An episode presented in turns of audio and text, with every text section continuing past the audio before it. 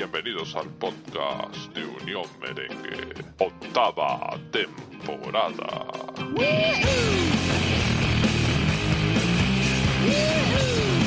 Marcelo sale por dentro. Marcelo, Marcelo, Marcelo con Asensio, Asensio, Marcelo, Marcelo la pega. ¡Gol!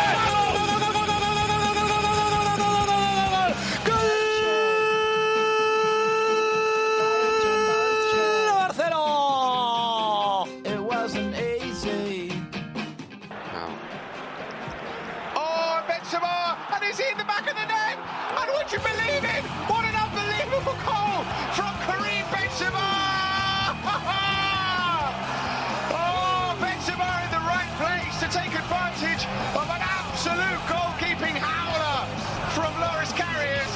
It's in the back of the net, and Real Madrid have the lead. Viene Cristo, Cristo en la carrera, son tres del Castilla, llega Quezada, llega por el otro lado Pelasier, Cristo, Ahora, Pelasier, ahora. Pelasier mano a mano, Pelasier, Cristo, Cristo. Ahí está, qué bonito.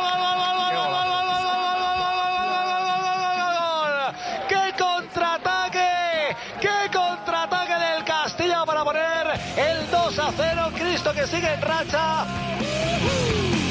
Aguanta coser, le deja pasar, no puede haber dos más uno, le coloca gorro por si acaso. Tres, ya está. dos, uno. El Real Madrid vuelve a reinar en Europa.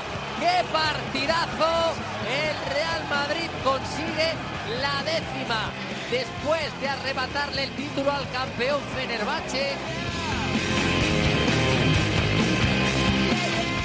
Casemiro para Marcelo. Marcelo que va a sacar el centro, lo hace con la derecha. ¿Qué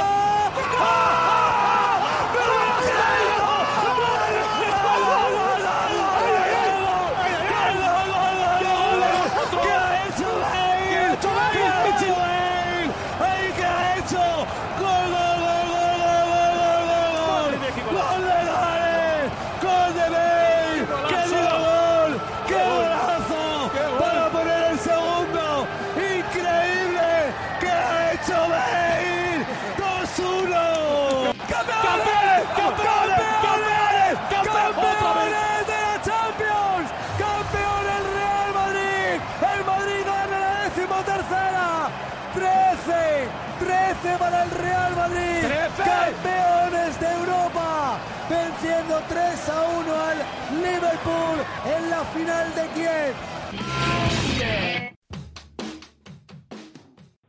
Hola, un saludo madridistas, bienvenidos a este que es vuestro espacio Unión Merengue, la casa del madridismo. Ya estamos aquí de lleno en este podcast número 10 de la octava temporada que se denomina Un Real Madrid con huevos y donde evidentemente vamos a estar eh, abarcando entre otros temas de actualidad del Real Madrid. No pudimos estar eh, para conversar sobre el clásico, se nos hizo difícil, pero bueno, ya queríamos retomar la conversación con vosotros, con los tertulianos y evidentemente vamos a rescatar no solamente aspectos eh, de la buena victoria del Real Madrid contra el Melilla, sino también eh, eh, bueno, la llegada de Solari, la despedida de Lopetegui, entre otros temas que van a competir a este podcast. Yo soy Mauricio Rivas, ya lo sabéis, arroba Wolfpark en Twitter, es decir, en inglés que se dice Wolf y Park en inglés que se dice Park.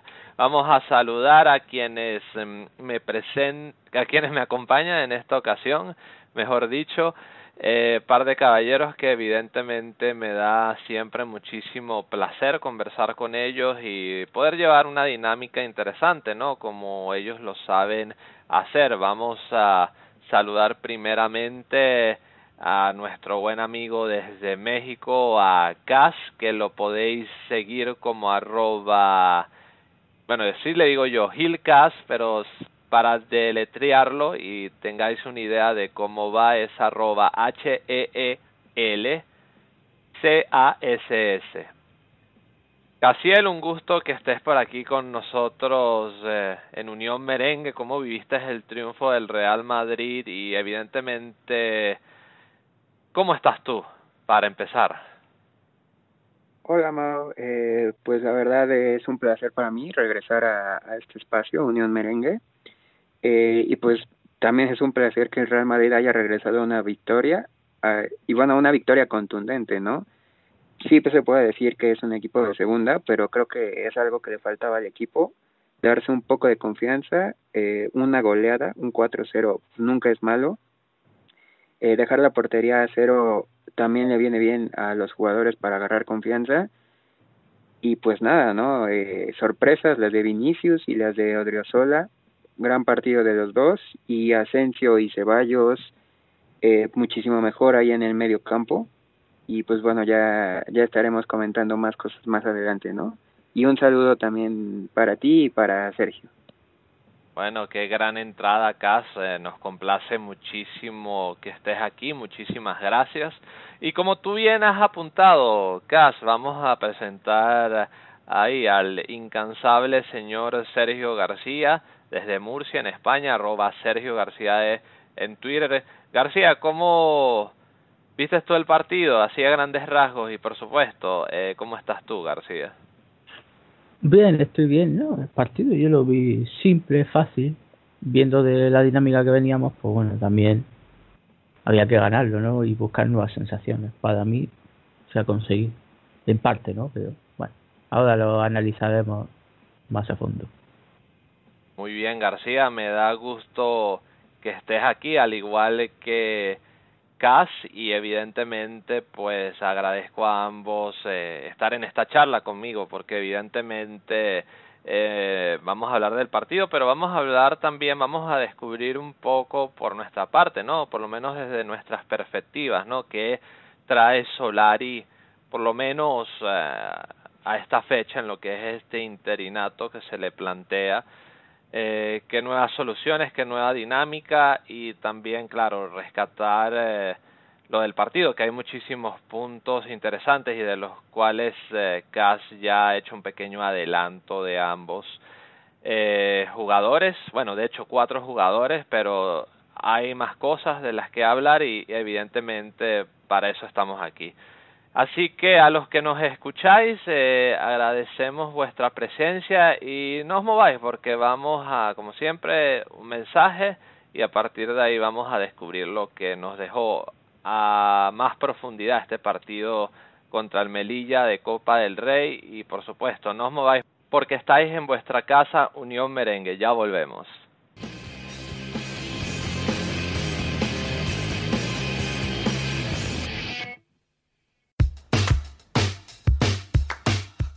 Si no te has enterado aún de las últimas novedades sobre el Real Madrid, te invito cordialmente a que accedas a unionmerengue.com.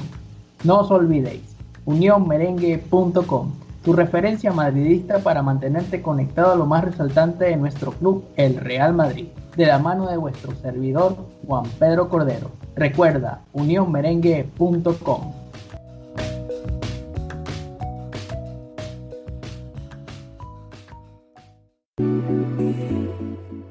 Y ya estamos aquí con este debate 10 de la octava temporada. Un Real Madrid que, bueno, hizo su debut de, de Copa esta temporada visitando el campo del Melilla, dos rivales que históricamente nunca se habían enfrentado y bueno, este marco de lo que fue la ida de los 16 avos de final de la Copa del Rey ha servido para que estos dos equipos pues se midan por primera vez y en un partido donde bueno se han generado varias cosas eh, después del clásico esa debacle eh, que bueno eh, un poco injusto ese resultado. A lo mejor diría yo que ese resultado del clásico es algo engañoso no porque el Real Madrid de hecho durante algunos periodos tuvo la posibilidad de empatar el partido y pudo haberlo hecho, pero eh, como ya estaba hablando con los chicos, eh, una defensa que en los últimos partidos no estaba dando la talla, eh, un Ramos que se le veía irreconocible, al igual que a Barán, a los jugadores que estaban formando parte de esa saga, Nacho, Marcelo, pues bueno, tremendo, ¿no? Eh, lo que se generó a nivel de saga contra el Barcelona y bueno, y el medio campo también que eh, en ocasiones fue bastante payón a la hora de avanzar las jugadas. Bueno, que no, no fue un gran día, ¿no? Pero a pesar así, el Real Madrid pudo haberlo empatado, pero bueno, sus errores defensivos, eh, más que todo, fueron los que lo hundieron, lo hundieron en ese partido.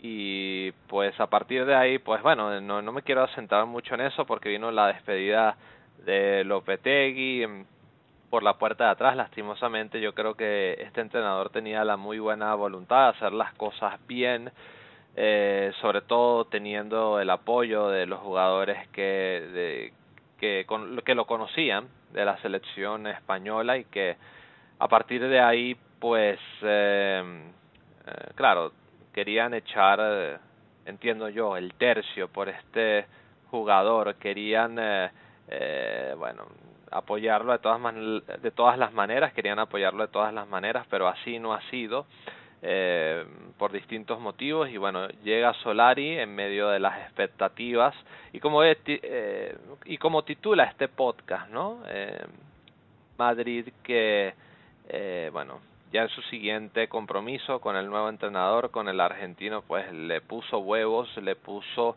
alegría, le puso eh, buen fútbol que acompañado de un gran resultado pues evidentemente genera un ambiente de más optimismo no vamos a intentar analizarlo a continuación varias puestas. Por supuesto que yo eh, durante el partido me tomé eh, la libertad de hacer ciertos apuntes no de, del encuentro. Yo sé que hay varias puestas en realidad, recordando que eh, el Real Madrid pues eh, entró en el marcador al minuto 28 con un gol de Karim Benzema, una gran asistencia también por parte de Odriozola, que yo me atrevo a decir fue uno de los grandes protagonistas de este encuentro. La verdad es que impecable el trabajo del lateral derecho del Real Madrid. Eh, eh, no es que no valoremos a Dani Carvajal, pero bueno, con el trabajo de Odriozola, pues podríamos decir que se le echa un poquito menos en falta a Carvajal. La verdad que sí, está haciendo eh, muy buen trabajo el chico. Eh, ojalá siga con esa buena línea. También, como ya se la señaló eh, Casa al principio, también fue un buen partido de Asensio, bueno, Lucas Vázquez eh, con más acierto, con menos acierto, estuvo muy activo también ayudando en las puestas, eh, también los movimientos tácticos del equipo en el campo y evidentemente gran protagonista como Vinicius, ¿no? Que para mí eh, fue el mejor del Real Madrid. La verdad que cada vez que tocó el balón le faltó la guinda del gol, pero tuvo ocasiones, tuvo eh, movimientos interesantes, asistió a sus compañeros, eh, tuvo gran visión a la hora de mover eh, la defensa rival y pues claro, ¿no? Eh, también hay que mencionar que hubo cambios, entró Valverde, también eh, eh, se generaron más eh, movimientos en cuanto a lo que el Real Madrid con los goles de Odriozola, que estuvo muy atento, lo vamos a escuchar en breve aquí en el podcast y bueno, a partir de ahí eh, Cristo también eh, logró un gol, ¿no? Este chico que para mí, ¿no? En cuanto a influencia, en cuanto a juego, eh, vamos a decirlo que es una especie de Benzema en cuanto a lo que puede generar eh, de fútbol para el equipo, esas asociaciones, esa interpretación del juego y evidentemente tiene una buena cuota de gol. Eh, esto es más o menos un resumen, yo no me quiero ampliar más porque yo sé que los chicos eh, van a decir cosas eh, de profundidad eh, muy interesante también y que evidentemente ellos son los protagonistas. Y a partir de ahí pues los vamos a escuchar. Pero primero vamos a entrar no en lo que fue la toma de los protagonistas del encuentro. Vamos a escuchar al bueno de Nacho que dio sus impresiones después del partido y evidentemente vamos a escuchar a los compañeros, claro está, eh, para intentar eh, encuadrar la idea de lo que nos dejó este partido y claro, sus impresiones sobre los últimos días o los días más recientes de la realidad diaria del Real Madrid. Pero primero vamos a escuchar a Nacho. Bueno, está claro, ¿no? ha sido pues, eh, unos días duros ¿no? después del clásico, un resultado que, que no esperábamos, pero, pero, bueno, esto es fútbol, ¿no? Al final eh, la suerte que tenemos es que tenemos partido hoy y, y, cada pocos días y, y bueno, teníamos ganas de ganar, eh, de meter goles sobre todo y importante ganar hoy. Era la, la imagen, ¿no? Que volviese la eficacia porque ahí no estabais cómodos. Sí, es verdad que pues, esta temporada está costando un poquito más ¿no? Eh, de cara a puerta. Es verdad que creamos muchas ocasiones, pero, pero nos cuesta terminarlas. Y bueno, es verdad que hoy eh, ha sido un, una victoria buena, pero, pero bueno, ya con ganas de pensar también en el siguiente partido y empezar una buena dinámica. Eh, vosotros siempre defendéis a Lopetegui en vuestras declaraciones, al míster, el trabajo. Sin embargo, ¿este cambio puede ayudar a resetear un poquito al equipo? Bueno, eh, mientras que los cambios sean para bien, pues yo creo que eh, veremos qué tal. ¿no? Eh, es verdad que pues, la plantilla estaba con Lopetegui, creo que es un grandísimo entrenador quizá nos ha faltado pues, también tener un poquito de suerte ¿no? en, en todas las cosas que nos ha, nos ha ido pasando. Quizá también ese acierto de cara a gol, eh, pues atrás estar mejor. Yo creo un poco todo. ¿no? Eh, ahora hay pues, un nuevo entrenador que es eh, Solari, que viene con muchas ganas. Siempre lo decimos, ¿no? estamos a muerte sea el entrenador que sea. Ahora viene Solari y estamos a muerte con él también. ¿Pensáis en Solari como uno, un entrenador que se puede quedar o esa etiqueta de provisional puede, puede llegar al vestuario? Nosotros trabajamos eh, como si fuera nuestro entrenador eh, para toda la temporada. Eh, por supuesto que sí, yo creo que porque es un hombre de, de, la casa, es un hombre que, que, tiene experiencia, ha ganado muchos títulos aquí con el Real Madrid y bueno, no sé, nosotros nos tenemos que tomar esas decisiones, pero bueno, eh, ahora mismo nuestro entrenador es eh, Solari, creo que es un grandísimo entrenador y bueno, eh, veremos qué tal, cómo va la cosa, ¿vale? La última, ¿estaba dolido el vestuario, Nacho? Eh, lógicamente, ¿no? Eh, como te he dicho antes, ¿no? Perder un clásico pues nunca es fácil, además con un resultado tan abultado como el del otro día, siempre duele, ¿no? Siempre duele cualquier jugador perder un partido y de una manera como la del otro día, pues mucho más. Eh, pero bueno, eh, siempre lo decimos nosotros, ¿no? esto es fútbol, eh, lo bonito es que siempre tenemos muchos más partidos para seguir adelante y hay que levantar la cabeza y coger una buena dinámica. Gracias, Nacho. Enhorabuena. Gracias. A ver, chicos, eh, conversando sobre las palabras de Nacho y pues eh, invocándolas en lo que ha sido este partido y los días más recientes, claro, eh, a lo mejor es un poco natural, ¿no? Pero ya conocemos también eh, el nivel de, gran parte de la prensa deportiva en estos días. Eh, las tomas con, eh, con Solari y con Lopetegui y pues por supuesto un vestuario que después vamos a escuchar al mister del Real Madrid eh, necesitaba este triunfo, necesitaba encontrar una dinámica distinta. Para ti, Sergio García, eh, ¿qué ha ocurrido a nivel de campo? Y bueno, y si quieres tratar de indagar un poco a nivel de vestuario para que se haya iniciado esta era Solari con buen pie. Cuéntanos, Sergio. Bueno, siempre que viene un entrenador nuevo, hay un pequeño estirón, ¿no? Eh, porque, yo qué sé, porque los jugadores están cansados del anterior, porque quieren sorprender al nuevo, y todo eso influye, ¿no? Pero yo creo que también el caso importante es que no han jugado los jugadores que estaban peor físicamente, ¿no? Es que se nota mucho jugadores como Driozola, Ceballos, bueno, Benzema quizás es de los que mejor está físicamente bien, ¿no? Y Nacho, pero se nota que los que menos han jugado están mejor físicamente, porque la preparación ha sido mala. Eso de, de tener a Pintus de monigote en el Madrid, pues bueno, eh, lo hemos pagado, menos más que yo creo que Florentino estuvo listo y dijo, no he hecho a Pintus por si acaso este duda poco, y me parece que acertó. Y a ver, Sergio, nada, pero nada. ahorita que, que has hablado de lo de Pintus y bueno, y me haces recordar unas palabras que dijo eh, don David, al cual le mandamos un afectuoso saludo. Eh, precisamente hablando esto un poco de las tónicas, ¿no? De, del preparador físico de Lopetegui, que no estaba haciendo un gran trabajo, que hacía falta más la presencia de Pintus. Eh, ¿Por qué? Os pregunto por qué os parece ese factor diferencial con Pintus, eh, Sergio.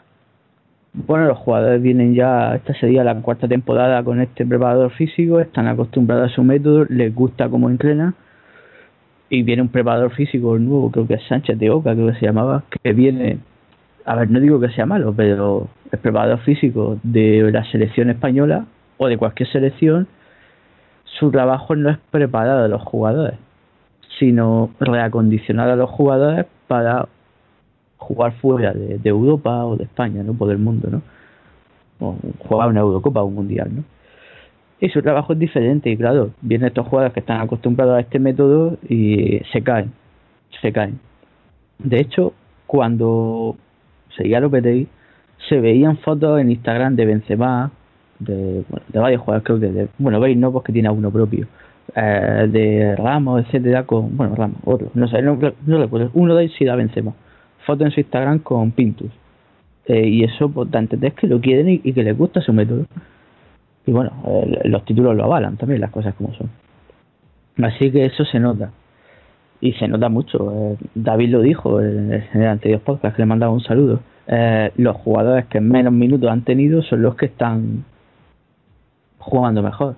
Y es por eso, porque no están notando la carga física de, de partidos en base a una mala preparación física. Bueno, pero de momento estás destacando dos puntos. Entonces, la preparación física y posiblemente la no tan eh, sabia administración de los jugadores de la plantilla por parte de Lopetegui. Sí, es que eso también. Es que eso también, es que mira a Odriozola hoy, ¿no? Para mí Odriozola ha sido el mejor del partido, ¿eh? Vinicio ha sido el más vistoso, ¿vale? Pero lo que ha hecho Odriozola, subiendo, bajando, recuperando balones, centrando bien, centra muy bien y es muy buen pasador. En eso yo creo que con el balón sí le gana a Carvajal. Eh, es que joder, es que había partidos, hemos tenido tres partidos sin jugar Odriozola y estaba en el banquillo. Y es que va a volver Carvajal enseguida porque le queda poco. Y Odriozola no ha jugado todas estas ocho semanas que ha tenido de lesión. ¿Cómo se coge eso? ¿Cómo, agarra eso? Claro, también ves que Odriozola juega y en algunos momentos, pues es verdad que perdía balones, pero no porque lo estuviese haciendo mal, sino porque no conoce los movimientos de los defensas, los movimientos de los centrocampistas. Claro, es que, macho, es que da normal. Es que Odriozola está en pretemporada también es que es increíble. que estos fallos que tienen, que tienen muchos jugadores, a Vinicius también le ha pasado, ¿no? Que algunos dan fallos de pase porque no conocen a sus compañeros. Esos, esos fallos son fallos que se tienen en septiembre cuando tú no conoces a tus nuevos compañeros, pero ahora, ahora es porque el entrenador no te ha puesto. Si me dices, en condiciones normales diríamos, vale, no te lo has ganado jugar, pero es que claramente claramente es que si se lesiona Carvajal, por narices tienen que jugar. Solas, por narices. Al igual que cuando se lesionaba Carvajal, jugaba Danilo por narices, por igual. Ahora igual. Bueno, pero parece claro, parece el recambio más lógico, pero eh, es un poco extraño a lo mejor porque si Lopetegui cuando era el seleccionador de España y convoca a Sola y evidentemente es el que lo sugiere al Real Madrid para ficharlo también, eh, que no le dé casi minutos, ¿no? Que prefiera a Nacho, que es un jugador que ya todos hemos conocido, que eh, te hace buenos partidos, no partidos excelentes, pero te hace buenos partidos, te da un, buen promedio en los partidos, ya sea como lateral o ya sea como central, pero no es el especialista en la posición.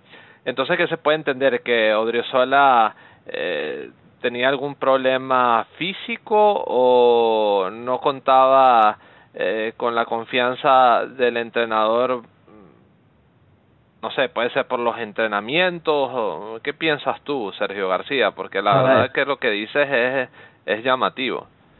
Yo sí entiendo, en aquel partido contra el Levante que fuimos perdiendo, yo sí entiendo que lo quitase, porque solo teníamos a ese lateral y tenía que reservarlo, pero es que en el resto es que contra el Barcelona no jugó. Es que no tenía sentido. No tenía sentido. Y encima de todo, bueno, es que ya, ya vimos el disparate que hizo lo que te digo contra el Barcelona, ¿no? Pone a Nacho, que bueno, que no hay ningún problema, y delega a Bale a perseguir al lateral del Barcelona, no a Jordi Alba. Ese era un disparate. Un disparate. Y claro, ahora te viene y juega Drexler y vemos que lo hace bien, que físicamente está bien. Es verdad que ha tenido problemas físicos, que entiendo que Lopetegui lo, lo hubiese cuidado, pero es que creo que no ha, jugado tres partidos seguidos Odriozola todavía, ¿eh? y lo ves jugar ahora y no sé, creo que ha sido el que más kilómetros ha hecho del Madrid, eso está claro. No tiene sentido, no, no, no tiene sentido lo que lo que hizo Lopetegui, la, la gestión de vestuario, ¿no? Claramente. Y joder, es que es que macho, es que se ve, es que se ve Odriozola jugando bien, Vinicius también jugando muy bien, los dos mejores del partido, ¿vale? Tú piensas Vinicius, yo pienso Odriozola, pero joder, los dos teniendo protagonismo.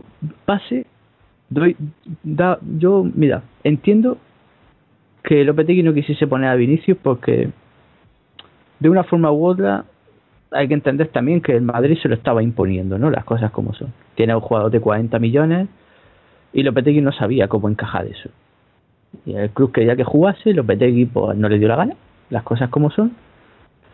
Y empezó, bueno, lo gestionó mal diciendo que le falta cocción y todas estas cosas como si fuese un huevo.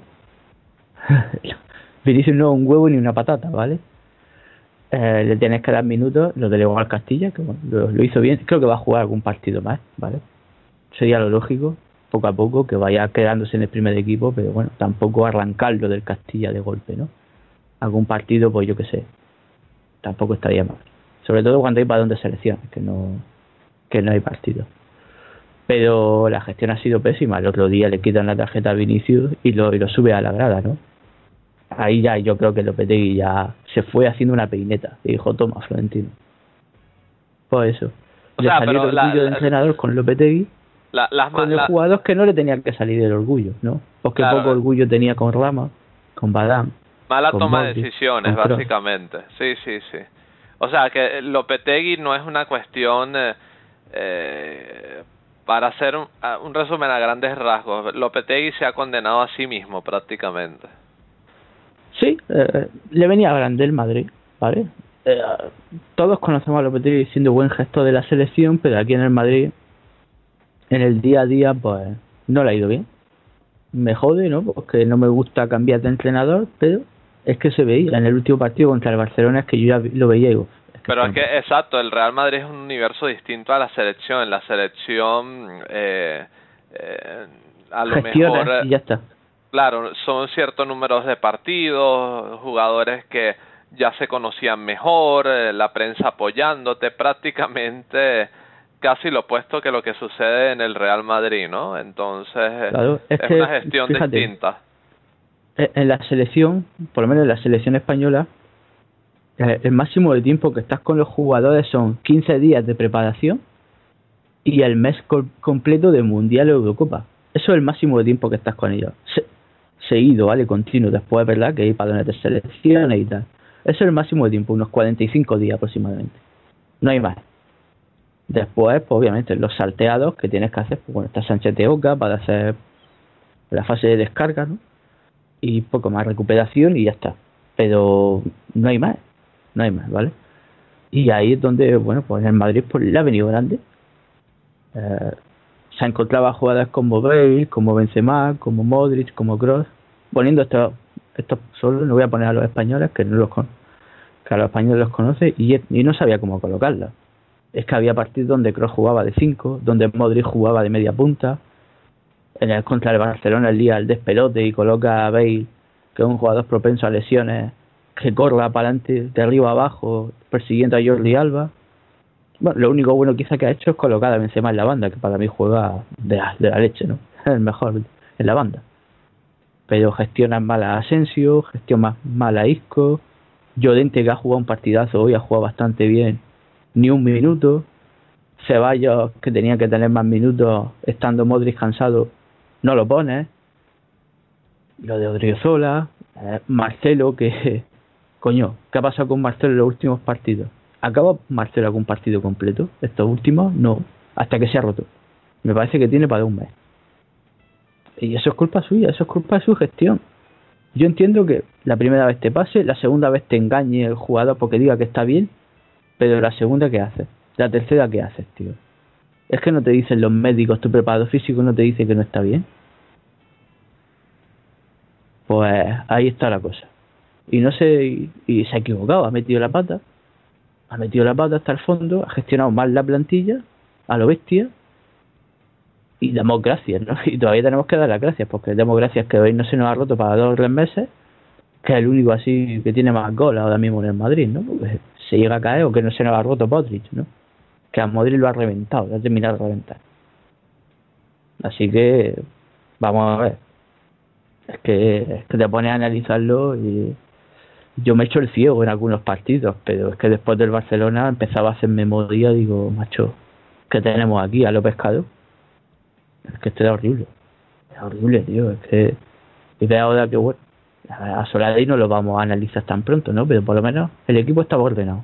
Es verdad que en algún momento se rompía y tal, pero bueno, tampoco hemos jugado con centrocampistas puros, ¿no? Lo único cinco que da Llorente y después, pues bueno, Ceballos y Asensio que iban ocupando lo máximo espacio posible, ¿no? Por cierto, Asensio, pésimo partido.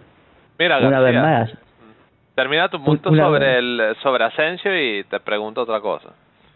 una vez más, Asensio se salva por el gol. Lo demás, nada, cero. Cero patatero. Y así tenemos a la prensa revuelta, ¿no? Diciendo que veis se ha borrado el partido, que veis que no sé qué. No. La realidad no es. La realidad es que viene Vinicius, que le va a pasar por la por la izquierda, por la derecha Asensio. Porque a nadie se lo olvide, veis poder jugar a la derecha.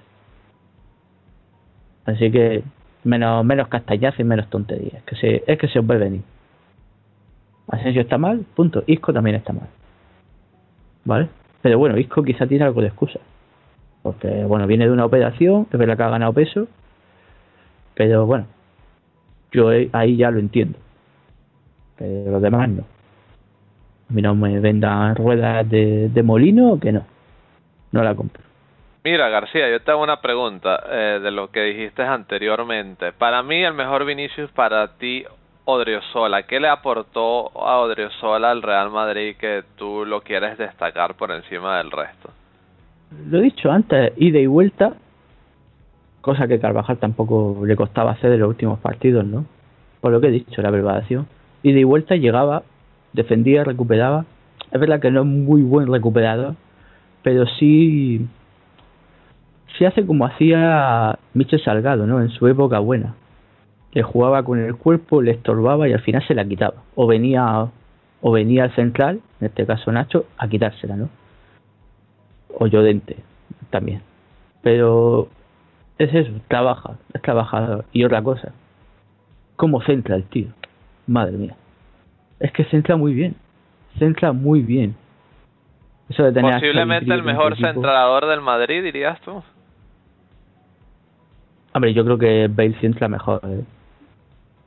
Bale, Vinicius también centra muy bien. ¿eh?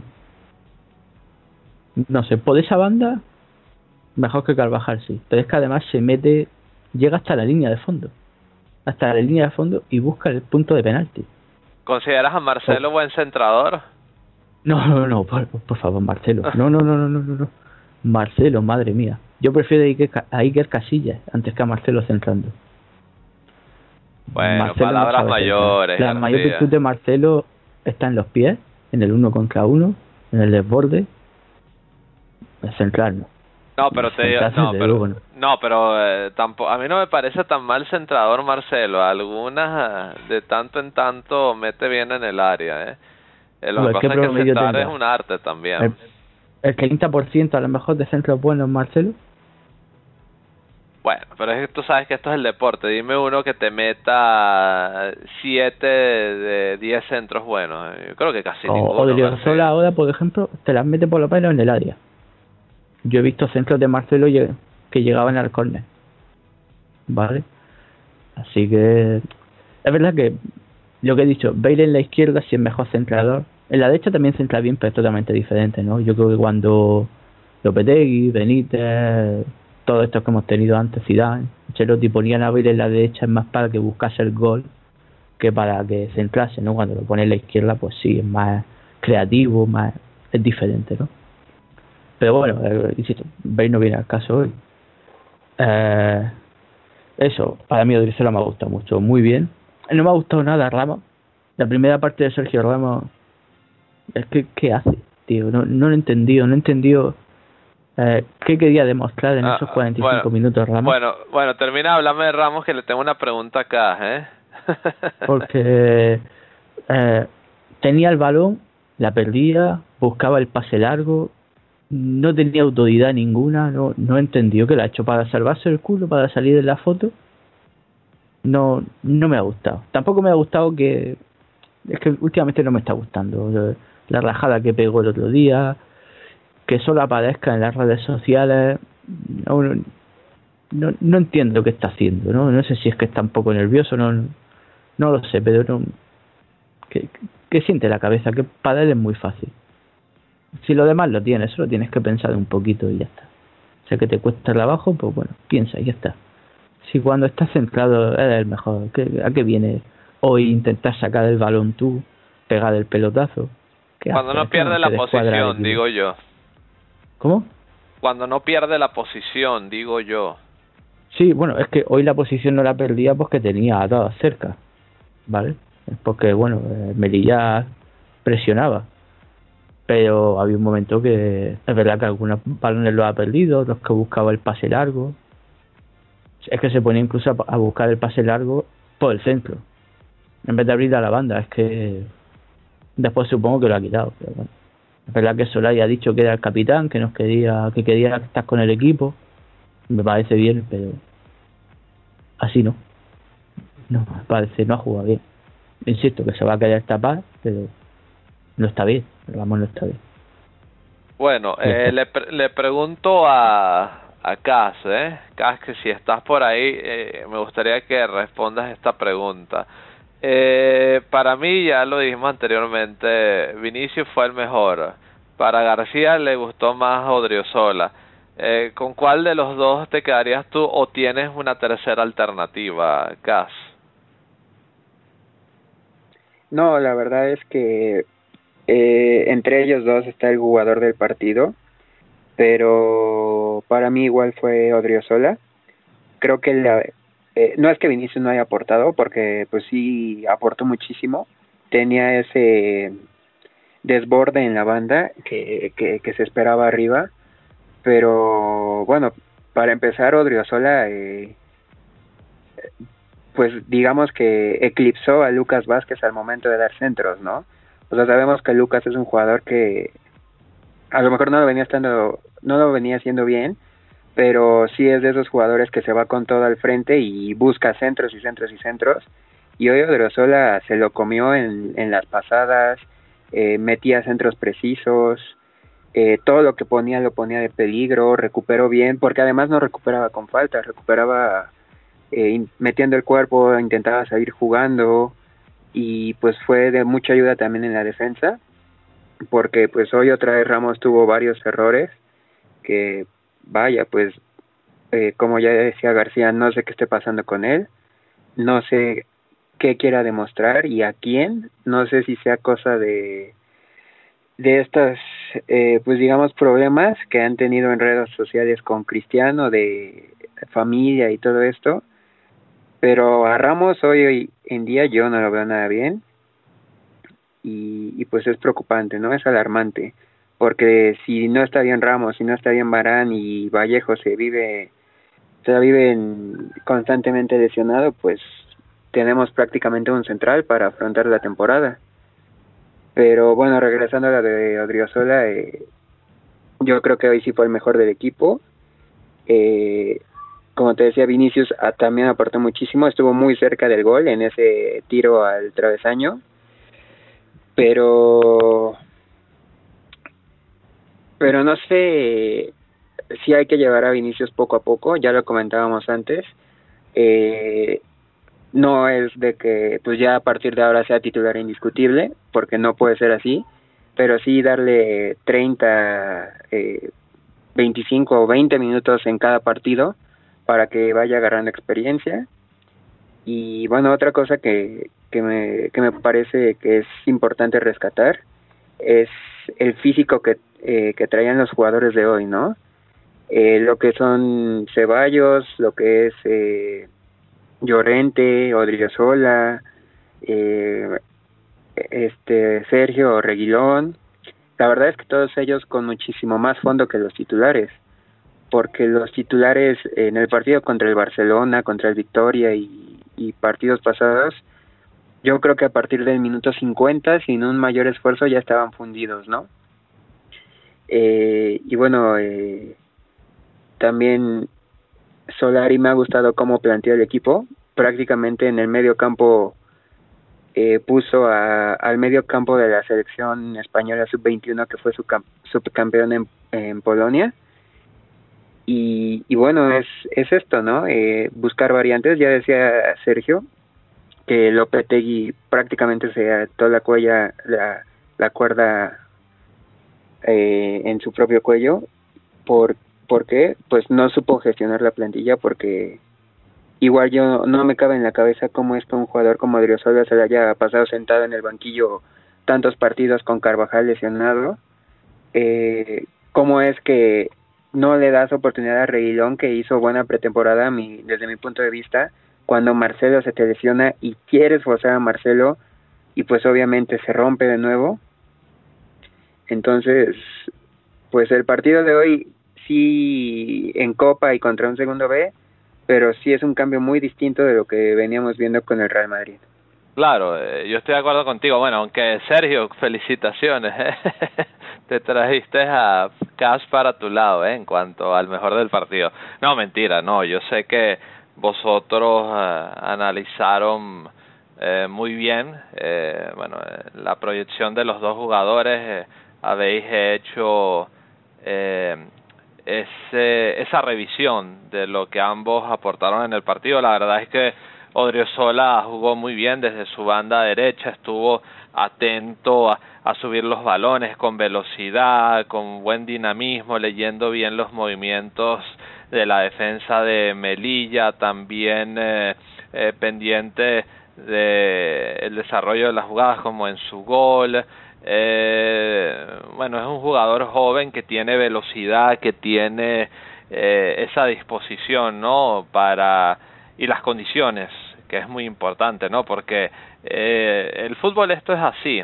La mente a veces eh, te va más rápido de lo que el cuerpo te podría ir, pero este chico pues parece que está totalmente sincronizado cuerpo y mente en el fútbol y en la vida en general y evidentemente eh, ha hecho un muy buen trabajo, ¿no? Vuelvo y rescato, ha, ha hecho que se extrañe poco menos a Dani Carvajal, que la verdad, bueno, tenemos eh, eh, dos tremendos eh, y grandiosos eh, laterales derechos y eh, bueno, esperemos que eh, por supuesto, no continúe esa evolución de Odriozola, ¿no? Con esa velocidad, con esa verticalidad, con esa buena capacidad de ejecutar buenos pases laterales, en los centros.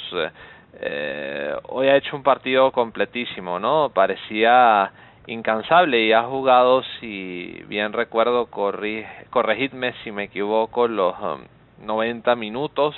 Y bueno pero independientemente de hecho lo que de independientemente de eso eh, lo que ha logrado jugar lo ha hecho bastante bien. Y bueno en el caso de Vinicius ni se diga no que eh, viéndolo así tanto Vinicius como el propio Odriozola eh, fueron uno de los grandes o por lo menos dos de los grandes eh, damnificados tanto Vinicius como Odriozola por parte de Lopetegui, que bueno, ahorita desgranándolo, viendo el fin de esa era Lopetegui, pues eh, estos jugadores han podido haber jugado más. Yo sé que eh, le quería dar probablemente la confianza a los jugadores a los pesos pesados eh, de sacar esta crisis, pero había jugadores atrás que podían haber servido de revulsivo y que probablemente le hubieran ayudado a ganar partidos y como resultado quizás todavía estuviera como entrenador del Real Madrid. Y en el caso de Ramos, pues bueno, eh, un poco por la misma línea de lo que eh, he conversado con vosotros chicos, eh, evidentemente un jugador que eh, ya sabemos lo que representa para el Real Madrid esos galones, pero que eh, no sabemos, quizás Sergio García me pueda decir, yo no sé si tendrá algún asesor, Sergio Ramos, o eh, lo que es eh, su círculo cercano, pero yo sé que es ciertamente el capitán, pero el capitán también eh, necesita siempre aprender, ¿no? Por más experiencia que tenga y Sergio Ramos eh, en los últimos tiempos no, no ha sido esa figura, ¿no? Que, que ha anclado esa seguridad, eh, tanto en la saga como eh, en los momentos eh, claves, ¿no? Sobre todo se vio en el Camp Nou, hoy eh, la primera parte eh, recurriendo a vuestras palabras, pues eh, no se la ha visto bien y es un jugador que necesita ganar en lo psicológico, ¿no? Que esperemos no se le esté haciendo un poco pesado eh, o se le esté volviendo un yugo el, el hecho de tener el brazalete de capitán. Yo creo que ha quedado bastante claro también que Lopetegui, pues bueno, a mismo, él mismo ha sido el causante de eh, su puesta, ¿no? Sobre todo de su salida. Lopetegui ha sido el responsable de su salida, eh, sobre todo por cómo movió, sobre todo por cómo movió las piezas y evidentemente eh, con jugadores que no estaban físicamente bien como Marcelo, eh, probablemente Ramos, eh, Mariano, Carvajal, bueno, esa falta de rotación, ¿no? Le afectó al equipo, ese movimiento de piezas por falta, por parte de Lopetegui. Eh, vamos a escuchar, aunque bueno, yo eh, para cerrar ese comentario, pues a los jugadores eh, eh, tienen responsabilidad, ¿no? Porque podrán jugar siempre algunos, pero eh, también hay que saber en qué momentos eh, eh, descansar o en qué momentos hay que saber escoger las batallas, por decirlo así, ¿no? Y a partir de ahí darle el protagonismo a los compañeros, a los que vienen atrás, sobre todo porque ciertos jugadores ya están en una edad que definitivamente pues eh, eh, bueno, hay que dosificarlos un poco más. Vamos a, a escuchar a más de los uh, protagonistas del partido. Quiero escuchar, bueno, o vamos a escuchar, porque también quiero escuchar, ¿no? Eso entra parte de la tónica. Vamos a escuchar a el Mister Solari y evidentemente vamos a hacer un análisis del desempeño, ¿no? Del movimiento de piezas y sobre todo de las palabras y de cómo llevó la tónica del partido el técnico argentino del Real Madrid. ¿Qué tal? Muy buenas. Y ya estamos con Santiago Solari, entrenador del Real Madrid. Lo primero, mister, muchísimas felicidades por la victoria. ¿Qué análisis hace de este triunfo, de esta victoria del equipo en el día de hoy? Los chicos se han entregado, han, han jugado con alegría, han jugado con ilusión, con entrega y con compromiso. Y el resultado es fruto de eso, ¿no? De 90 minutos de, de eso. Más allá de los análisis que pueda haber tácticos o de otro, desde otro enfoque, eso es, es fundamental. ¿Cómo se ha sentido usted también en el banquillo por primera vez con el primer equipo? Pues no, bueno, no es la primera vez. Eh, y no. El, el, banquillo es lo mismo, más o menos. Eh, no, no, no, cambia por, por las categorías o por las divisiones. Los, los, nervios que se viven son los mismos. Y por supuesto se disfruta mucho más jugando que, que entrenando. Eso va a ser siempre así.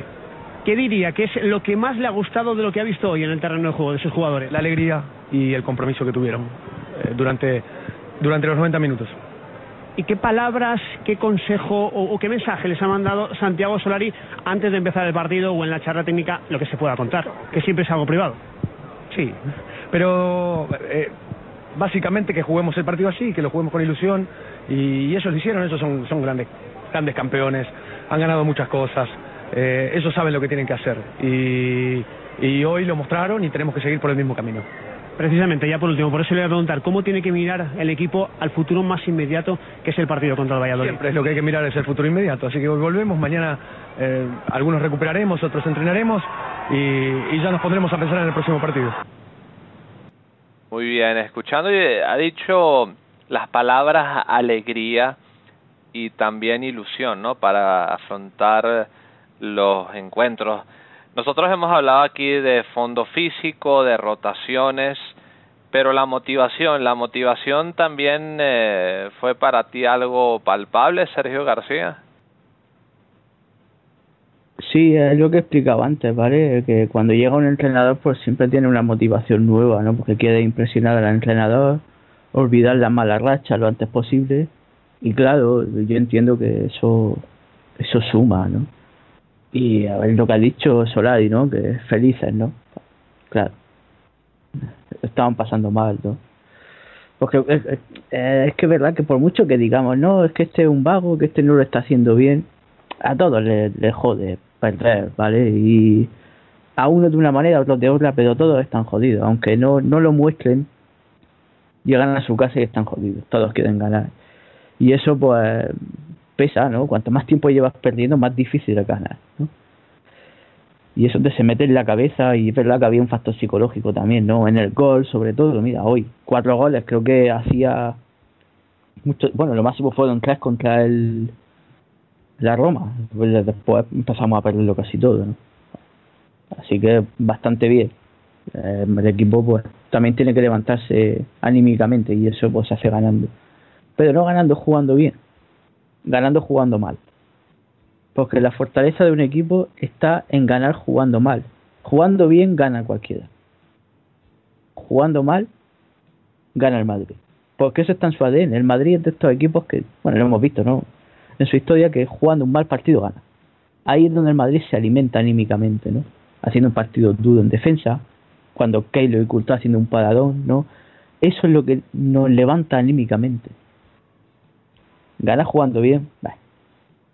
Pero bueno, ¿cómo recuperas tú un equipo que pierde 5 a 1 para que el siguiente partido, aunque sea un rival de segunda B, gane 0-4? Bueno, pero es que eso A ver, es que Solari también lo tenía más fácil.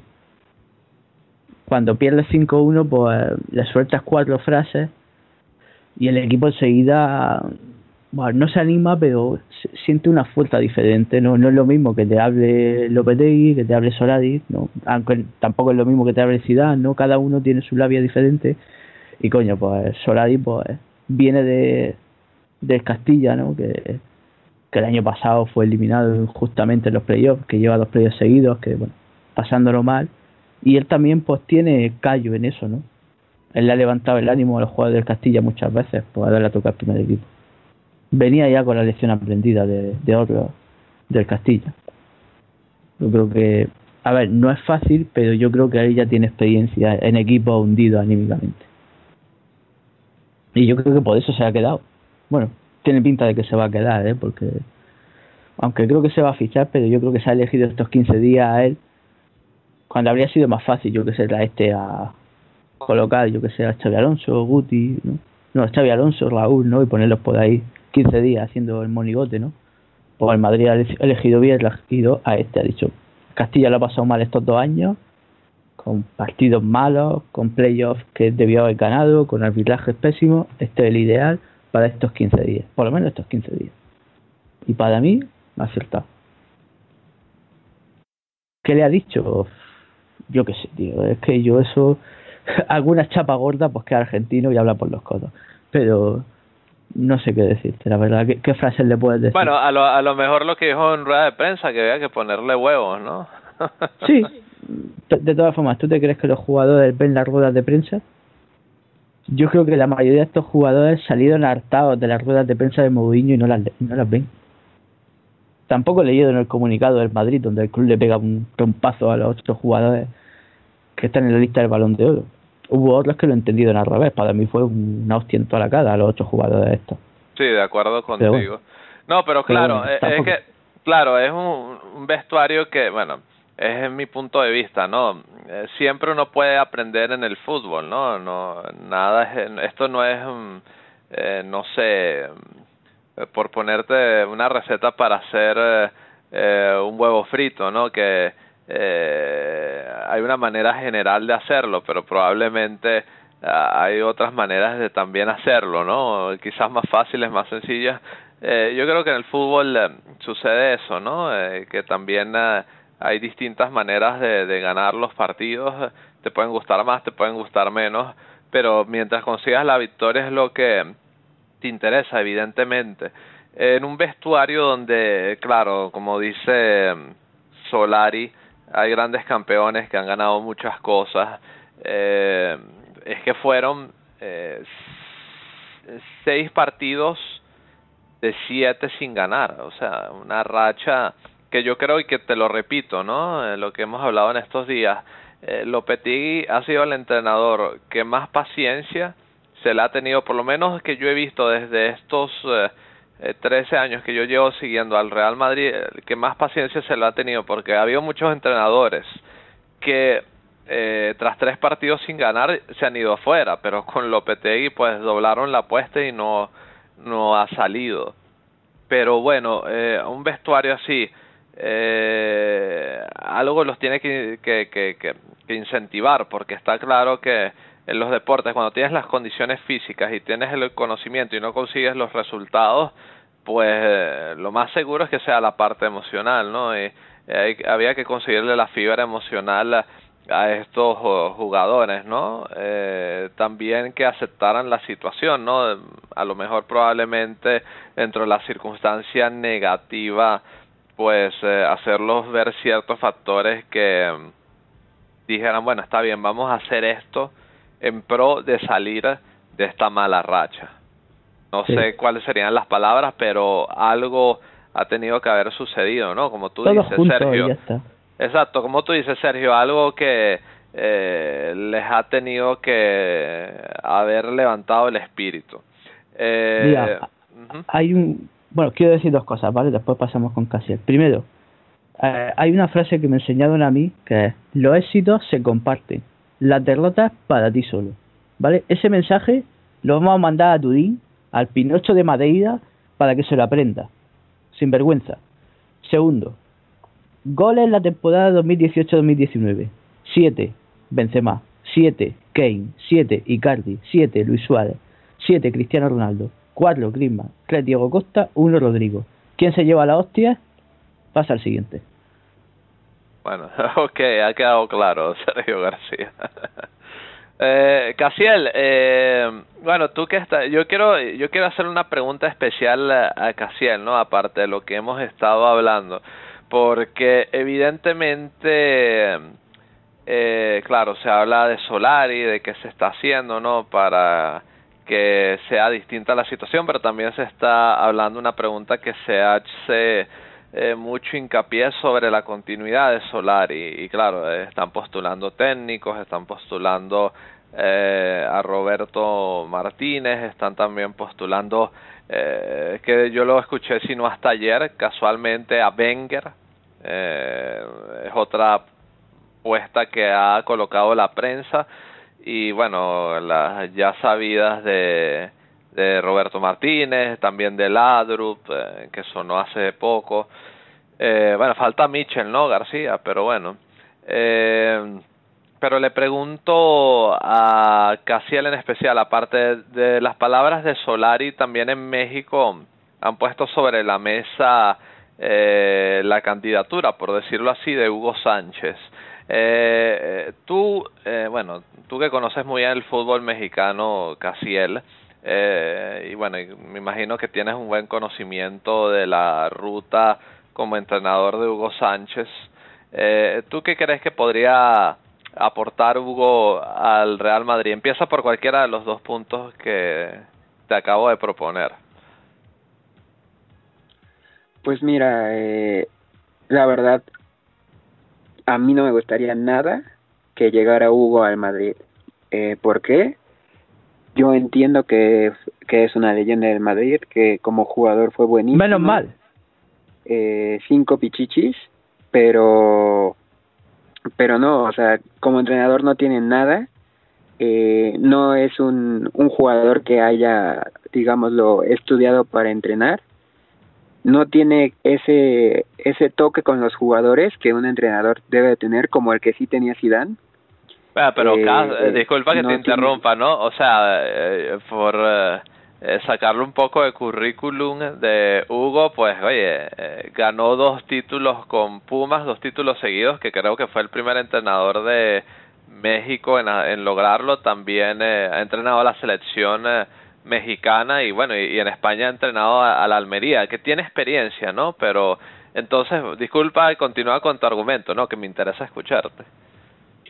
Sí, eh, como dices, en México es muy difícil ser eh, bicampeón eh, de los torneos cortos. Hugo lo logró pero después de eso se quedó estancado en su carrera como entrenador. Llega a la selección de México y se ve una de las peores eliminatorias bajo su mando. Se consume un fracaso que fue no llegar a los Juegos Olímpicos de Beijing 2008. Se le tenía que ganar eh, por cinco goles a, a Trinidad, no, sí, a Trinidad y Tobago, un equipo del Caribe, cosa que para México siempre fue fácil. Y Hugo no supo manejar el vestuario, eh, ha tenido problemas con muchos entrenadores y jugadores. Últimamente en México se, bueno, a últimas fechas se le acusó de, de cobrarle a sus jugadores para alinearlos. Entonces, para mí es, eh, como leyenda del madridismo es grandísimo, como entrenador no se me hace la mejor opción. Eh, yo creo que sí debe ser un entrenador, alguien de casa, seguir esa línea que se tuvo con Zidane. Yo tengo entendido que no va a resultar otro Zidane tal vez nunca, pero, pero sí que sea una persona que los jugadores respeten. Eh, alguien que haya hecho algo por el madridismo y que, y que los jugadores puedan aprender de él. Eh, no sé, se escuchaba Laudrup y se escuchaba Mitchell, eh, también se escuchó mucho Conte, también me parece, no me parece una buena opción, porque es, eh, para mí es muy del estilo Mourinho, muy duro, muy eh, estos entrenadores que castigan a sus jugadores y bueno la verdad es que los jugadores que se quedaron en el Madrid sí eh, pues ya les sabemos cómo son no eh, de que no van a jugar bien si si se les imponen condiciones de que de que no no lo van a dar el todo en el campo. Sí eh, muchos sufren de Mourinhofobia eh, pongámoslo así. sí sí sí entonces te digo, eh, yo creo que lo mejor es un entrenador de la casa que no sea ni tan duro ni tan flexible como lo estaba haciendo Lopetegui, porque de todos los partidos que, que vi del Madrid de Lopetegui, eh, muy pocas veces recuerdo que les haya gritado, o sea, gritado bien a sus jugadores, más allá de dar instrucciones, eh, de intentar motivarlos dentro, dentro del campo, de, de regañarlos, de acomodarlos. Eh, yo creo que eso es lo que le falta al Real Madrid un, un entrenador, eh, ya, ya hablaban ustedes de que sepa motivar a los jugadores y más a una plantilla que ya lo ganó todo, que ya no le falta nada por ganar, necesitas saber motivarlos, necesitas eh, saber eh, o hacerlos encontrar ese hambre de ganar títulos de nuevo para que lo vuelvan a pelear todo. Eh, entonces, pues una opción, como ya te dije repetidas veces, de casa, eh, para mí es la mejor opción. Y si Solari lo venía haciendo bien con el Castilla, eh, bueno, eso ya es, este, tú eres el experto en esa área, porque tú eres el que más sigue al Castilla, eh, pues no vería con malos ojos que se quede en el primer equipo, por lo menos esta temporada. Y si funciona, o eh, pues darle continuidad, si no funciona, pues ya en verano tienes más posibilidad de encontrar un entrenador, eh, que a media temporada prácticamente. Muy buen punto, Cas. Y yo quiero preguntarle al señor Sergio García que ha pegado un grito en el cielo cuando escuchó la apuesta Hugo Sánchez. Eh, García, ¿por qué? No, pues que es un fantasma, tío. ¿Dónde va? ¿Dónde va Hugo Sánchez? Si no ha hecho nada. Además no puede ni moverse. ¿Dónde va? Es como contratar a Maradona. No, mucho ego, mucha boca y nada. No. Por cierto, lo del audio era mentira. Lo sacó el as, como siempre diciendo sus mentirijillas, pero audio lo ha desmentido. Él no se ha ofrecido al Madrid, ni el Madrid lo ha llamado, ni nada. ¿vale? Así que, los señores biliosos están sacando la lista de entrenadores que le han dicho no al Madrid y la mayoría son mentiras. Yo no sé qué va a pasar, ¿vale? Eh, vamos a ver contra el Valladolid, partido Champions, ¿no? Y ya después supongo que el club lo va a analizar. Le va a dar unos cinco días o así. Si viene Conte, es que yo creo que si viene va a venir exigiendo. Va a venir exigiendo fichar a este, a otro. Y ahí yo creo que el Madrid lo va a tener jodido. Porque el Madrid tiene a Dao a Hazard. Y con Conte Hazard va a ser que no. El tema de Roberto Martínez sería un cachondeo, ¿no? Fichar a otros jugadores de la selección, a otros entrenadores de las selecciones, ¿no? El problema es que de Roberto Martínez es que es muy buen entrenador, pero que Guardiola, o sea, independentista. Y él ha hecho anuncios de este tipo, así que descartado. Eh, podría venir Jarvin, ¿no? el entrenador del Mónaco, que lo han despedido hace poco. Es muy parecido a Zidane, venezolano, por cierto, para que lo sepas. Sí, nació en Venezuela, sí, pero después al poquito tiempo se fue a Portugal, ¿no? Fue criado en Portugal. Pero veo difícil que un entrenador recién despedido fiche por el Madrid. Lo de Wenger es una broma, una broma de, de la prensa sucumbida por Val, Valdano. Que nadie se le olvide que Valdano intentó fichar a Wenger. Sí, antes de a Pellegrini, sí. Mitchell. Mira. No, eh, lo, de, bueno, lo, de, lo de Mitchell yo no lo he escuchado, pero es que como siempre ponía en la mesa la apuesta a Mitchell, pues no, no me extrañaría que la pongan en algún momento. Mitchell no va a ser nunca buen entrenador para el Madrid, pero sí sería buen segundo entrenador para el Madrid, porque tiene una mala leche y un carácter. Segundo entrenador sí sería, ¿eh? sería bueno. Dicho esto, es que veo muy difícil que se fiche. Ojalá no, porque arrancarle arrancar a Solari del Castilla puede ser perjudicial, ¿no? También. Pero no sé, es que lo veo muy complicado. La opción puede ser Solari estos seis meses y después fichar a, a Mourinho. Tiene toda la pinta, ¿no? Si nos quedamos con Solari, yo creo que está más que cantado que vuelve Mourinho. Porque que nadie se lo olvide. No, Eh, bueno, la cláusula de rescisión de Mourinho son 22 millones por tres años. Bueno, y si no Así viene y si no viene Mourinho García, pues podemos traer a Caranca, ¿no? No, pero bueno, ha sonado Vilas Boas por ahí, ¿sabes? Ah, sí, Sí. bueno, pero pero Caranca Ruiz Caranca, Caran-. Caranca trae buenos recuerdos, García.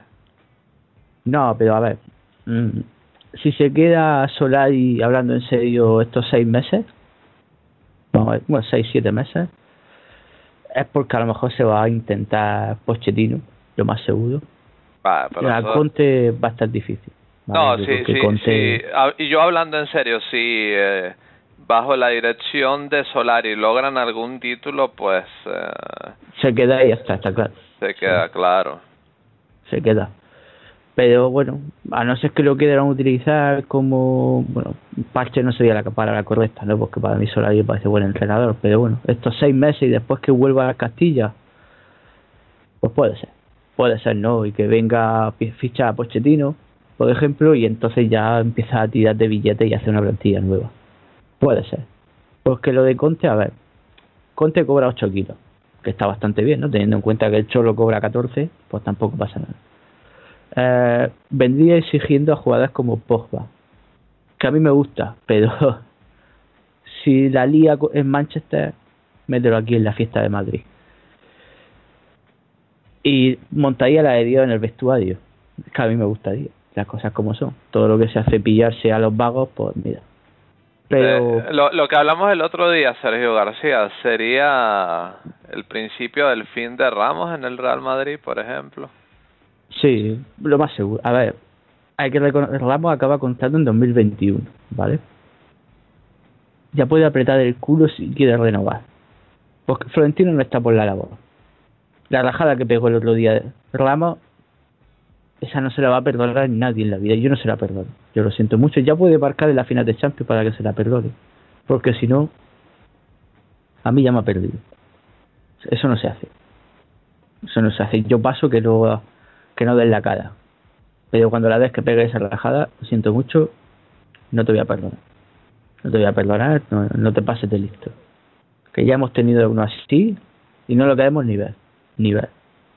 Así que... No, claro, eh, eh, o sea, le- yo sé que Sergio Ramos y eso es lo que a mí me cuesta un poco en ese tema y para no ampliarme para y para no ampliarme más, eh, eh, es un tío que claramente sabe de fútbol, que tiene conocimientos, que sabe lo que es estar en un terreno de juego, que entiende las sensaciones, que entiende lo que implica estar eh, con molestias físicas, lo que implica ciertas circunstancias dentro del fútbol, pero es que eh, yo creo que en el fútbol, como en la vida, tú nunca terminas de aprender, ¿no? Y si te cierras eh, la puerta una posibilidad de un entrenador eh, que probablemente no conozcas ni en persona. Entonces, eh, bueno, es que algo eh, habla de tu carácter que por lo menos deberías de intentar eh, cambiar un poco, ¿no? O sea, porque si ya de, primera te pones con predisposiciones negativas, pues eh, eh, yo no sé quién va a salir perdiendo y eso puede ser totalmente contraproducente no solamente para las partes implicadas sino también para el club, ¿no? y yo creo que lo que le interesaría a ambas partes es que el club salga beneficiado, más allá de cualquier diferencia de fútbol, ¿no? O sea, lo que genera es hacer unidad, no división. El conjunto está por encima de todo y claro, es que con ese discurso da la imagen de dictador. Sí. sí, sí, sí, exactamente. Y bueno, pues, espero que cuando pasen los 15 días que tiene el Madrid para fichar, si se queda solo ahí, espero al menos que el capitán utilice las redes sociales para mandarle un mensaje de apoyo. Y si viene un nuevo entrenador también, ya que no lo va a hacer en los micrófonos, porque bueno, ya que lo haga, ya quedaría falso. Espero que al menos lo ponga en las redes sociales. Todo mi apoyo a Solari o al que venga, ¿vale? Pero que lo haga, que actúe como capitán. Ya que pega la rajada contra uno, espero que la apoye al siguiente que venga. Así es. Eh, buen punto, García. Eh, la verdad es que, bueno, a esperar esos eh, eh, 15 días a ver qué determina el club, que según los informes, pues eh, tiene que tener a Solari suscrito como entrenador del primer equipo a más tardar 15 días para que pueda continuar y si no, bueno, pues la nueva apuesta por un entrenador, pues se verá quién llega a continuación.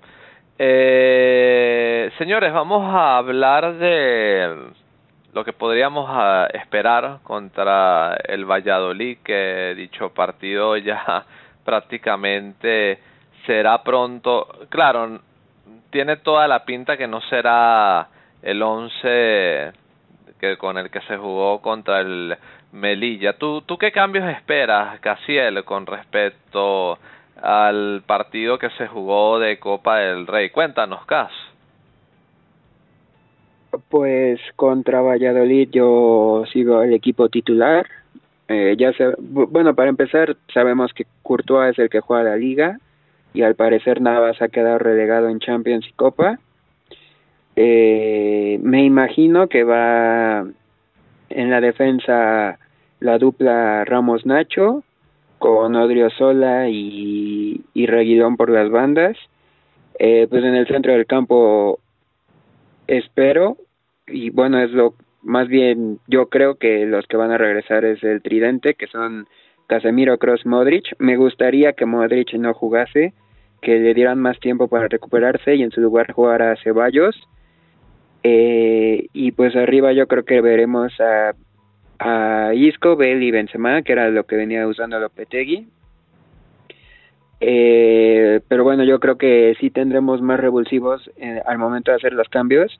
Yo creo que le va a dar más minutos a Vinicius, eh, más minutos a, a Dani Ceballos y pues bueno, ojalá eh, le quite algunos minutos a Lucas eh, como forma de llamada de atención porque no ha estado al mejor nivel y también me gustaría ver jugadores de pues de la cantera no en la banca con tanto lesionado.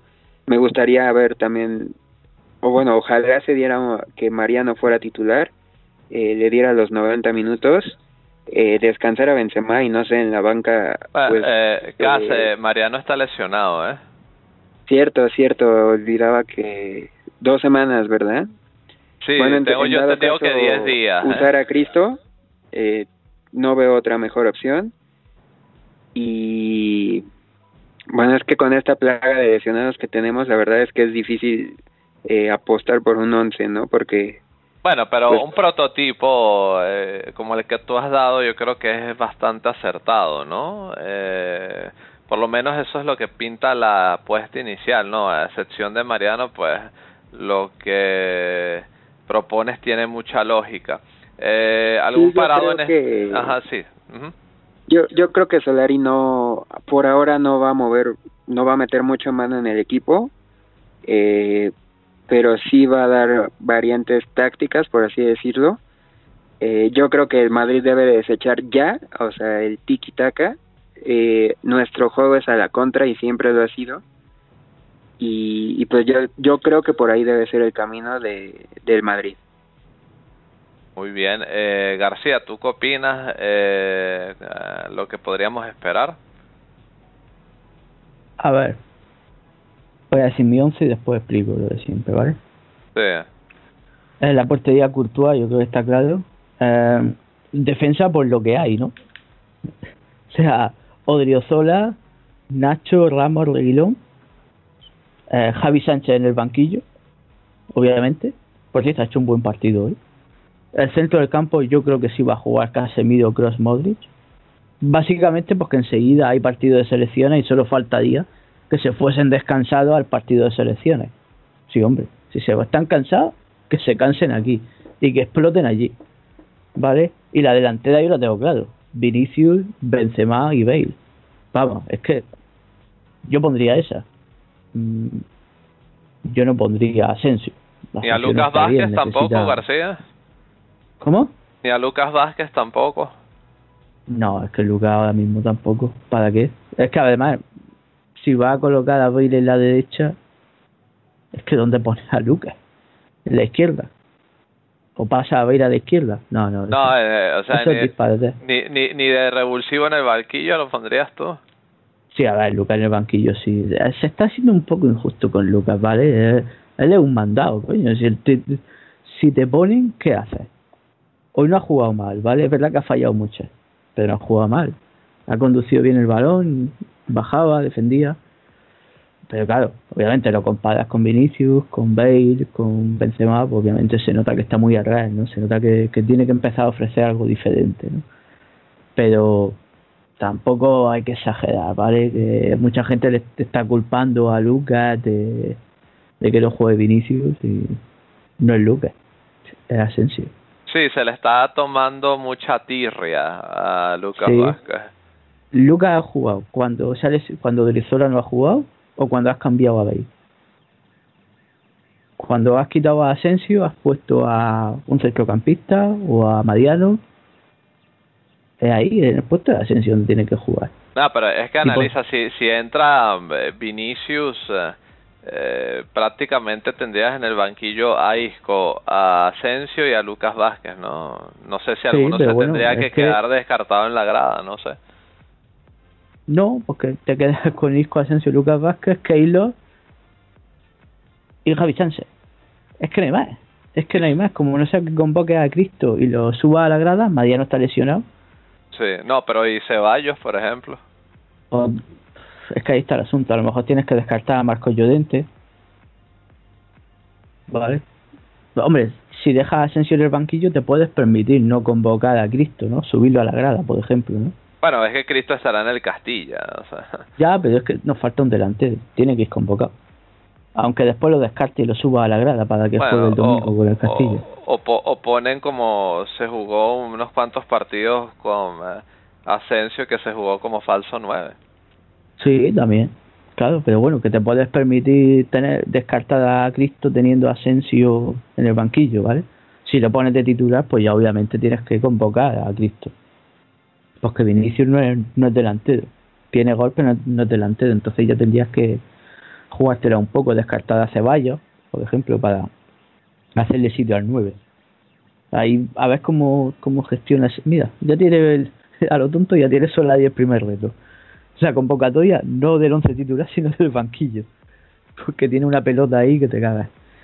También hay que decir que después de la, de la liga viene la Champions. Pero bueno, eso ya lo hablaremos día.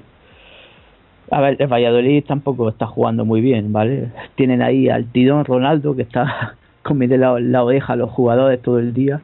Pero tampoco es que sea un equipo muy muy bueno, ¿vale? Jugamos en el Bernabéu, ¿no? Sí. Bueno, entonces Así es, Hay que ganar. el Bernabéu, sí. van a venir calenticos, el Bernabéu va a venir calentico. Así que hay que ganar. ¿Tú crees, García, que, que el Bernabéu Sí. venga caliente? A pesar de, Sí, la buena victoria que van contra a el pitar a Melilla. Villa Benzema y ya está, como siempre. Y ya no pasa nada. Van a hacer lo de siempre. Está enfadado, pitan a Villa Benzema y ya está. Y los demás, pues, de rositas, como siempre. No pasa nada. Menos más que estos dos pasan. Pero bueno, ganar y seguir sumando, ¿vale? Y recuperar un poco. Sí, porque ahorita el Real Madrid está noveno en liga eh, y bueno, eh, la verdad es que no- qui- quién sabe la última vez que el Real Madrid estuvo noveno en liga, ¿no? Eh, hay que eh, seguir eh, la buena dinámica que se ha empezado con eh, Solari. Ojalá se mantenga como mínimo una victoria, ¿no? Ganar por un gol o por cuatro, pero ganar. Eso es lo Hombre, importante. ganar, demostrar que el equipo está un poco más fuerte, ¿vale? Y ya está, y seguir seguir sumando. Que después el partido importante es el de Champions, después que hay que ganar sí o sí, que jugamos fuera, ¿eh? Sí, también, claro. eh, en Champions ahorita, pues eh, hay que ganar eh, eh, los partidos contra el que es a priori el rival más débil del grupo, ¿no? No como el equipo del pueblo eh, que no le ganó, no recuerdo, no sé cuál es la pronunciación exacta del nombre de ese equipo, al Karabag, y después hay gente por ahí que se queja que no gana el balón de oro y no gana los premios, pero bueno, es la realidad. Eh, hay que ganar de aquí hasta el parón de liga y bueno, ya después del parón eh, se determinará qué viene a continuación. Así que dicho esto, caballeros, muchísimas gracias, ¿verdad?, por eh, estos apuntes eh, brillantes como siempre. Y agradecemos sobre todo a los escuchas que nos han acompañado hasta este punto para analizar ¿no? lo que dejó el partido, la esencia de estos días en el Real Madrid y bueno, lo que podríamos esperar contra el Valladolid. No os mováis porque evidentemente vamos a dejaros con mensajes, a despedir a este grupo de fantásticos madridistas y a partir de ahí cerrar este podcast número 10 de la octava temporada de Unión Merengue. Ya volvemos.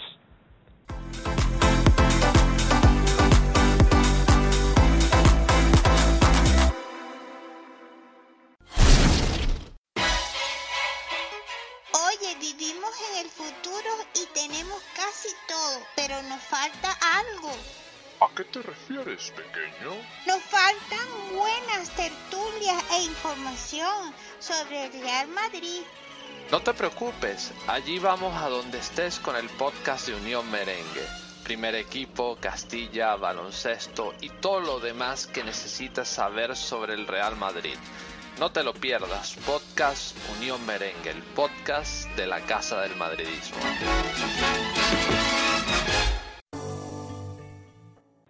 Y aquí estamos con el cierre de este espacio número 10 de la octava temporada, un Real Madrid con huevos. Y así esperamos que siga esa línea, ¿no? Un Real Madrid que le ponga casta, que le ponga valentía, eh, para ponerlo en términos más eh, poéticos. y está claro que queremos que continúe la buena racha y que continúe esa línea pues que ha servido o ese punto que ha servido el partido contra el Melilla. Así que dicho esto, como siempre os invitamos a que estéis atentos a un par de partidos. Eh, primero el Real Madrid Castilla que jugará el día sábado a partir de las 19 horas de España contra la Ponferradina en el Toralín el Castilla visitando a un rival que definitivamente junto con ellos va a estar eh, luchando por ascender de categoría, ya lo sabéis, Ponferradina, Real Madrid Castilla en el Toralín a partir del sábado a las 19 horas de España y eh, por supuesto el partido del Real Madrid contra el Valladolid es el que conversamos eh, eh, recientemente desde el Santiago Bernabéu. También se jugará el día sábado un poco más temprano que el del Castilla a partir de las 16 y cuarto hora de España en el Santiago Bernabéu. Ya lo sabéis Real Madrid Valladolid sábado 3 de noviembre a partir de las 16 y cuarto hora de España como siempre para saber los horarios de estos partidos pues los invitamos a que reviséis vuestras guías de programación. Y dicho esto, eh, señores, muchísimas gracias por haber estado. Cas eh, García, la verdad, siempre es genial conversar con vosotros. Vamos a despedir a Casiel desde Ciudad de México que nos acompaña. Casiel, un gusto que hayas estado aquí, escucharte, compartir contigo. La verdad es que respuestas interesantes, sobre todo, bueno, ya que tú nos pudiste traer y aclarar sobre todo en el punto, ¿no? Que no teníamos tanta idea nosotros sobre Hugo Sánchez y bueno, sus puestas eh, y sus posibilidades para lograr ser entrenador del Real Madrid. Te agradezco tu presencia, Cas, y bueno, eh, te esperamos en un siguiente podcast. Esperemos que sea muy pronto. Un fuerte abrazo para ti, Cas. Gracias, Mau. Eh, la verdad es que para mí también es un gusto poder participar con, pues, en los podcasts con ustedes. Eh, pues sí, ojalá sea pronto y ojalá siga siendo con victorias del Madrid cuando pueda participar, porque a todos nos gusta más cuando gana el Madrid y se disfrutan más los podcasts. Y eh, pues un saludo a la gente que nos escucha y pues también eh, un poco fuera del tema Real Madrid, quiero mandar mucha fuerza a, los aficionados del Leicester, que como sabemos en la semana acaban de perder a, a su dueño en un terrible accidente de helicóptero. Y pues nada, eh, que sepan que en Unión Merengue también estamos con ellos y, y pues mucha fuerza. Eh, pues em, eh, suscribo ese deseo tuyo, Cas. Mucha fuerza y ánimos para los aficionados del Leicester aquí desde Unión Merengue. Eh, gracias, Cas, por haber estado. Y vamos a despedir al señor Sergio García desde Murcia. García, muchas gracias como siempre por haber estado y junto con Cas, pues. Eh, nutrir eh, eh, el debate y la tónica de este podcast. Nada, a ti por invitarme como siempre. Y bueno, antes de despedirme me gustaría decir los próximos partidos de nuestro equipo de baloncesto, ¿vale? Eh, este viernes en Euroliga jugamos la jornada 5, ¿vale? Día 2, ¿vale? ¿vale? Que pues si alguien está perdido. contra el Salguiris Kaunas a las 7 de la tarde, hora española, en Kaunas, ¿vale? y el domingo 4 a las 5 de la tarde contra el Moraván Andorra en el Palacio de los Deportes de Madrid. Y bueno, lo de siempre, gracias por seguirnos, por escucharnos, escu mm, suscribido a nuestro podcast, ¿vale? Eh, que mola, pues que así os avisa, nos llega un correo y tal. También podéis suscribiros en la aplicación de Spotify donde está nuestro podcast para escucharlo. Y nada, hasta la próxima. Gracias García por los anuncios y por haber estado.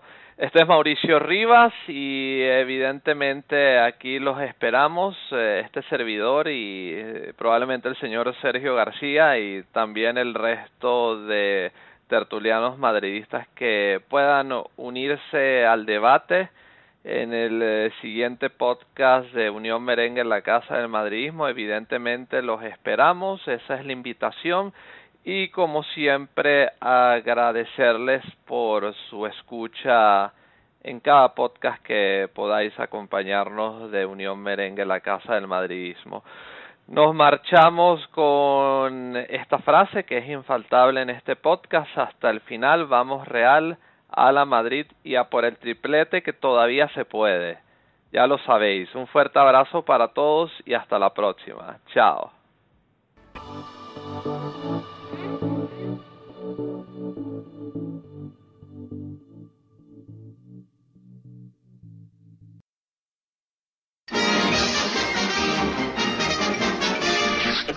Eso es, todo, amigos.